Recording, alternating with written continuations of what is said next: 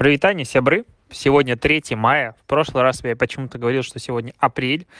Ну, такое бывает. Дни бегут слишком быстро, и сегодня все-таки май. 3 мая, а, Ротом подкаст, который выходит в воскресенье, в выходное воскресенье праздников. Очередной раз ничего не произошло. Я решил с тобой поговорить а, о том, что, возможно, наболело, но на самом деле сейчас я смотрю на безумно красивое озеро, потому что я нахожусь за городом, 300 километров от Питера с друзьями, и они меня, можно сказать, заставляют писать подкаст при них. Хорошо, что они немножечко разошлись, а, и я пишу подкаст. В общем, что сегодня произошло? Сегодня не произошло абсолютно ничего, кроме того, что я покатался на своем минике, и предлагаю обсудить новости, которые накопились за неделю, я их не успел каким-то образом тебе рассказать. А, медиалогия на этой неделе, а именно 29 апреля, составила рейтинг Digital агентств за март 2020 года. Очень актуально, на мой взгляд, выпускать в конце апреля рейтинг за март. Так вот, Digital агентства ну, как правило, агентства сами себя не ведут. То есть вот логика того, что сапожник без сапог, агентством применяется, как правило, практически всегда. И в топ-20 digital-агентств по медийности, по тому, как часто они упоминаются в социальных сетях под названием SM-индекс, у них так называется. Что такое SM-индекс? Это э, индекс, который зависит от аудитории автора или сообщества, которые публиковали сообщения, аудитории их репостеров, и от значения вовлеченности сообщения, бла-бла-бла. Короче, чем ты больше и чем чаще ты упоминаешь какое-то название агентства, тем лучше. На первом месте Setters, а, агентство, в котором я работал до 31 декабря 2019 года, с безумным индексом 49 420. А, почему это безумный индекс? Потому что второго агентство на втором месте, у агентства Nimax э, индекс всего лишь 5452. Ну и дальше, в принципе, очень э, близенько идут Creative People, Ignite, Deluxe Interactive, э, Red Dollar, Possible, Paper Plans, RTA, Little Big Agency, Red Cats и прочее-прочее. Скорее всего, примерно половину из этих названий агентств ты не слышал. И это, в принципе, нормально, потому что агентства не слишком медийны. И здесь о чем я хочу поговорить? О том, что агентство очень часто, в принципе, забивает абсолютно свое продвижение. И сейчас примерно там, каждая третья или четвертая консультация, которую провожу я, она посвящена тому, как агентству начать получать больших клиентов, как агентству начать получать какие-то тендера и тендеры, и э, как агентству начать получать э, абсолютно другой уровень клиентского сервиса и клиентов, Потому что сейчас, ну, в принципе, вот если говорить об агентствах, все мечтают работать с условным Кока-Колой или со Сбербанком и прочими, потому что считается, что у них много денег, и только с этими клиентами можно делать интересные проекты. Я, честно говоря, не совсем согласен. То есть э, интересные проекты можно делать с малым бизнесом, и со средним бизнесом, и с большим бизнесом. Уровень клиента в данном случае не так сильно важен, как его желание и интерес инвестировать в, возможно, рискованные какие-то проекты, в идеи, которые не точно сработают. Потому что работать с перформанс-маркетингом ну, плюс-минус понятно, плюс-минус понятно, как это происходит. И там точно происходит возврат инвестиций, если, опять-таки, агентство адекватно каким-то образом. Когда ты работаешь с креативными проектами, а, как правило, когда думают про рекламу, как, то, как думают про рекламное агентство, обычно речь идет про какие-то условно канские кейсы, какие-то «Вау, вот эта идея!» И вот, вот эта идея, уровень таких идей обычно он а, не окупается для бизнеса. То есть это идея, которую, ну, прикольно, что ее придумали, ну, прикольно, что ее реализовали. Но по факту эта идея, ну, блин, вот честно, я канские кейсы люблю рассматривать, люблю смотреть, люблю писать даже у себя в блоге, но по факту большая часть из этих кейсов, она абсолютно не жизнеспособна в реальном мире. То есть э, идея прикольная, но по факту реализации ее не даст э, для клиента ничего. И многие агентства почему-то считают, что вот это именно вот такие идеи и являются настоящим маркетингом, настоящим бизнесом. Э, это не является, скажем так, э, ну, реальностью. А, реальные идеи работают там, где ты что-то предлагаешь, и это окупается. Реальный маркетинг — это вложить рубль и получить 3 или 5 или 10 и так далее. То есть умножать э, количество инвестиций. Крупные клиенты готовы инвестировать в идеи, которые не окупаются в моменте, просто потому что у них так много денег, что они готовы инвестировать в годы. Ну, то есть вряд ли какая-нибудь парикмахерская возле дома готова инвестировать в то, чтобы ей там через 10 лет начнут приходить клиенты, которые видели в данный момент рекламу и будут видеть ее в течение 10 лет. Большой бизнес, конечно же, в это инвестировать может, и это хорошо. Поэтому э, вот такая вот медийность, которая есть у Сеттерс, это как раз э, говорит о том, что ребята готовы и инвестируют сейчас в большое социальное давление на общественность за счет того, что у них, во-первых, а, работает много публичных сотрудников. Это, с одной стороны, круто, с другой стороны, опять-таки, это большой вызов к тому, чтобы эти люди, которые работают в агентстве, они адекватно общались с аудиторией, они не делали никаких косяков, потому что когда у тебя а, сотрудников, к примеру, 10 публичных, это одно дело за ними управлять и следить за тем, что они говорят.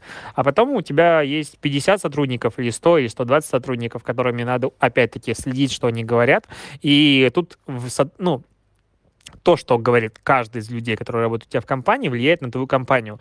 И до момента, когда все это приносит дивиденды, люди вроде бы как бы согласны, что это классная идея, а потом кто-то из них косячит, и такой, блин, ну вот э, почему он такое сказал? И, короче, получается очень много проблем, поэтому, да, конечно, классно, когда у тебя много упоминаний и много медийности, но при этом люди недооценивают э, проблемность и э, сложность реализации такой стратегии, потому что ну, короче, косяков может быть возникнуть много в моменте. Люди несовершенные и иногда говорят абсолютно не то, что ты бы хотел, чтобы они сказали. А, вот, что-то я очень заговорился. Речь о чем? О том, что если ты хочешь переходить на какой-то новый уровень клиентов, новый уровень агентств и работы, допустим, с крупными брендами, конечно, тебе надо быть заметным, но тебе надо заметным быть не только в своих соцсетях, не только в своих СМИ, но и выходить за рамки текущего за пределы, допустим, внутреннего пиара, выходить на условные площадки типа VC, состав и прочее, чтобы клиенты и бренд-менеджеры типа, там, не знаю, Coca-Cola могли замечать тебя и видеть твои кейсы вовне. И вообще SMM, если говорить, допустим, про мой профиль, сложно делать кейсы. Ну, то есть кейсы по социальным сетям, по продвижению в социальных сетях. Это как правило, либо какие-то конкурсные активации, которые, ну, есть понятное начало и понятный конец, и какие-то результаты. Либо, э, ну, флайтовые компании, что-то еще, креатив. Но вот обычный регулярный SMM, который делает большая часть из э, меня и тебя, которые занимаются условно продвижением в социальных сетях, это ты херачишь от сегодня и до заката. То есть ты делаешь контент, ты делаешь продвижение, ты привлекаешь инвестиции, ты привлекаешь какие-то проекты, э, клиентов, ты привлекаешь прибыль клиенту, но завернуть этот кейс очень сложно. То есть проблема кейсов в социальных сетях в том, что для кого они вообще пишутся. То есть ты пишешь э, кейс для себя, для своих коллег, для клиентов. Если ты пишешь для клиентов, ты должен показывать как бы прибыль, ты должен показывать то, насколько хорошо сработала та или иная механика. Но, как правило, твои клиенты не готовы показывать использовать эти данные. То есть вот сейчас у меня есть стратегия, над которой я думаю, соглашаться на нее на реализацию или нет. И там у меня абсолютно NDA, то есть я не могу даже называть клиента, с которым я буду сотрудничать по реализации этой стратегии, по созданию этой стратегии.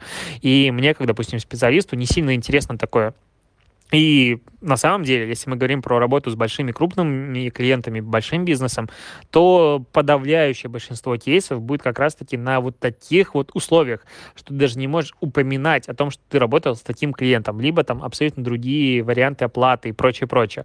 И поэтому хороших, классных кейсов в SMM на самом деле в принципе многое быть не может, потому что клиенты боятся говорить о тех тех, э, той эффективности труда, которая была, поэтому Поэтому грустно. Короче, грустно делать классные кейсы по SMM, это тяжело. Обычно какие-то э, флайтовые компании и не более.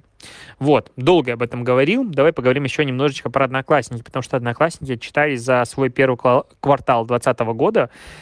И давай сравним его с 2019 годом. Время, среднее время длительности сессий с Android-устройств в Одноклассниках выросло на 24%, с iOS-устройств выросло на 9%. Подарков за первый квартал 2019 года было отправлено 16 миллиардов. То есть миллиардов, не миллионов, миллиардов.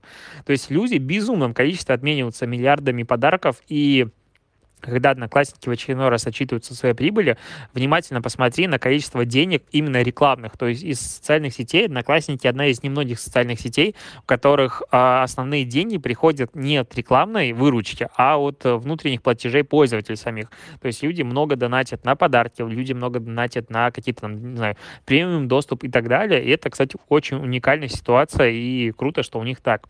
Кроме того, 1 миллиардов просмотров видео в сутки на одноклассниках то есть, когда обычно говорят про видео формат контента, думают про Инстаграм, либо думают про YouTube, ну, скорее всего. Про Одноклассники почему-то маркетологи, ну, особо не думают. При этом в Одноклассниках, опять-таки, по их статистике внутренней, за первый квартал 2020 года 1 миллиард просмотров в сутки. То есть за месяц 30 миллиардов. Конечно, в, Однокла... в YouTube это намного больше, но Одноклассники как социальная сеть и как площадка для видеоконтента, на мой взгляд, абсолютно недооценена. Кроме того, на 27% выросла аудитория мобильных игр в соцсети, на 37% выросло количество э, личных сообщений в это время, и на 39% выросло количество звонков. То есть одноклассники, в принципе, продолжают расти, по-прежнему остаются супер недооцененным, на мой взгляд, э, социальной сетью для бизнеса.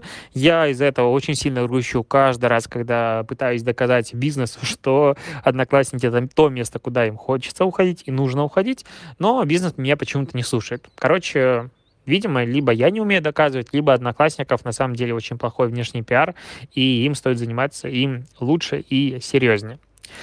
Вот. Что еще тебе рассказать? Наверное, стоит рассказать про Facebook немножечко, потому что Facebook и Instagram как-то маркетологам социальной сети ближе. Ну, все мы сидим типа в Фейсбуке, хотя я эту соцсеть не, не люблю, и на этой неделе буду делать типа условно вне, внутреннее, внешнее заявление, которое, возможно, опять-таки шокирует и удивит многих, но, короче, не буду анонсировать заранее. Я просто на это уже решился и жду, когда вернусь из-за города в город и смогу сделать это заявление.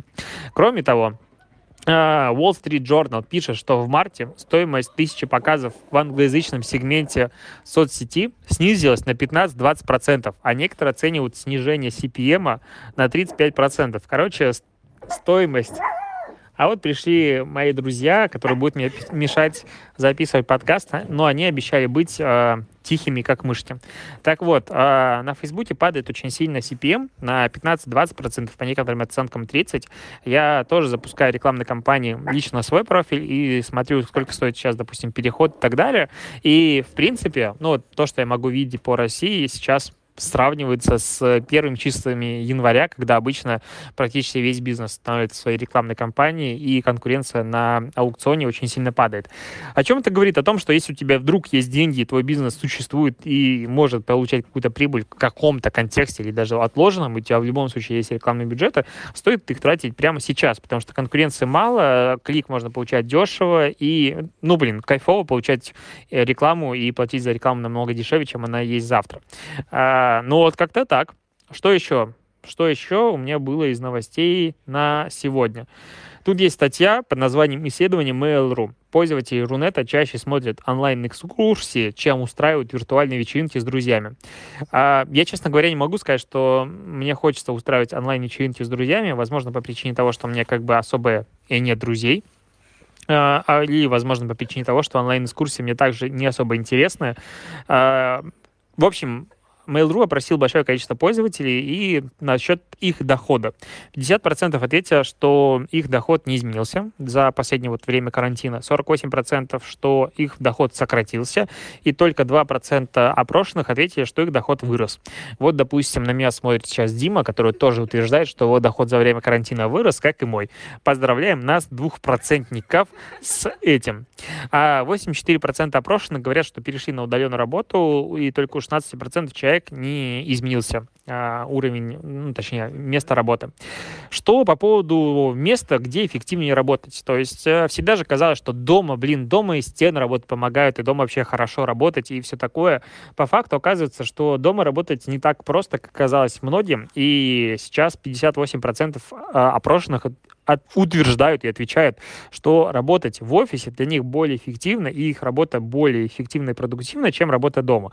Только 38% говорит и врет, можно сказать, о том, что работать дома для них более эффективно. Я, честно, хочу посмотреть в глаза этим людям, которые говорят, что им работать дома проще и эффективнее, чем а, в офисе. Но это не так, потому что, блин, ну, ну, серьезно, мы же с тобой понимаем прекрасно, что дома, когда ты сидишь и работаешь, э, это, ну, как сказать, ты открываешь ну вот как записывать подкаст э, с тобой, общаясь с тобой, когда меня служат параллельно три человека, которые сейчас ржут просто в голос и даже не пытаются этого скрывать. Это большой вызов, я тебе скажу. Э, да, ротом подкаст просто под угрозой срыва. Кстати, эти люди, которые вот сейчас ржут просто в голос, я не понимаю с чего, они не верили, что я ротом подкаст буду записывать даже сегодня, э, потому что ну, типа, мы открыли четвертую бутылку вина, я сказал, что все-таки подкаст ежедневный, поэтому он должен выходить каждый день. Хотя еще раз обсудить с тобой рейтинг э, Яндекс Радар. То есть Яндекс Радар появился в прошлом году, в, по-моему, начале 2019 года. Это сервис, агрегатор, можно сказать, конкурент SimilarWeb, который пытается по косвенным признакам осознать количество аудитории.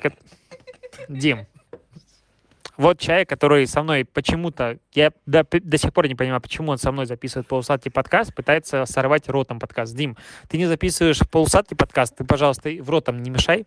Так вот, а, Яндекс Радар — это агрегатор, который э, показывает примерно а, аудиторию топовых а, крупнейших интернет-проектов по различным тематикам. Мне всегда, конечно же, интересно раздел социальные сети. В общем, э, я тут зашел в Яндекс Радар и удивился количеству аудитории на разных площадках. Короче, по данным, опять-таки, Яндекса, с ними не обменивается ни одна из этих площадок, то есть эти данные типа вычислены по каким-то фазе Луны, чем-то еще. ВКонтакте аудитория за месяц и день, доля мобильных. Короче, аудитория ВКонтакте по э, данным радара Яндекса 118 миллионов человек, у Инстаграм 80. С тем учетом, что э, если оценивать российскую аудиторию, то у ВКонтакте аудитория в 73 миллиона человек, плюс там добавляя какие-то дополнительные страны, получается практически такая же аудитория, то у Инстаграма а опять-таки Яндекс оценит 80 миллионов, можно говорить о том, что у Инсты аудитория месячная, то есть э, МАУ, оценивается в 60 миллионов человек. То есть Инстаграм э, обогнал Одноклассники, у которых по данным Яндекс Радара всего лишь 70 миллионов. На четвертом месте идет 54 миллиона ВКонтакте, о, Фейсбука. Честно, я не верю в эти данные, потому что Facebook в России вообще не пользуется популярностью, и по данным Яндекс Радара, Facebook, который всего лишь в два раза менее популярен, чем ВК, ну, это как-то выглядит странно. И потом Понимаешь, когда обычно обсуждают э, социальные сети в России, это что? ВК, Инстаграм, Одноклассники, Фейсбук. Кто-то иногда упоминает Твиттер. Но есть социальная сеть под названием nsportal.ru. Это образовательная социальная сеть, у которой оценивается трафик э, месячный, опять-таки по данным Яндекс.Радара, от 16, от 11,6 миллионов человек. То есть у Твиттера, который оценивается 11,1 миллиона человек, аудитория меньше. То есть э, сравнимо с аудиторией в данный момент э, мир от, э, ну, мой мир от Mail.ru. Помнишь, такая была социальная сеть. Короче, ее даже социальной сетью называть сегодня как-то грустно. Мне кажется, Mail.ru на нее забил пару лет назад. Но в целом э, речь о чем? О чем? О том, что аудитория Рунета, она сосредоточена на большом количестве площадок и не обязательно зацикливаться только на Инстаграм. Надо выходить и на Одноклассники, на Facebook, и на ВК. Есть у тебя есть на это ресурсы. На этом, я думаю, закончу сегодняшний Ротом подкаст, потому что Блин, вокруг природа, стынет вино, и сегодня воскресенье, надо отдыхать. Поэтому до завтра, спасибо, что дослушал, и пока.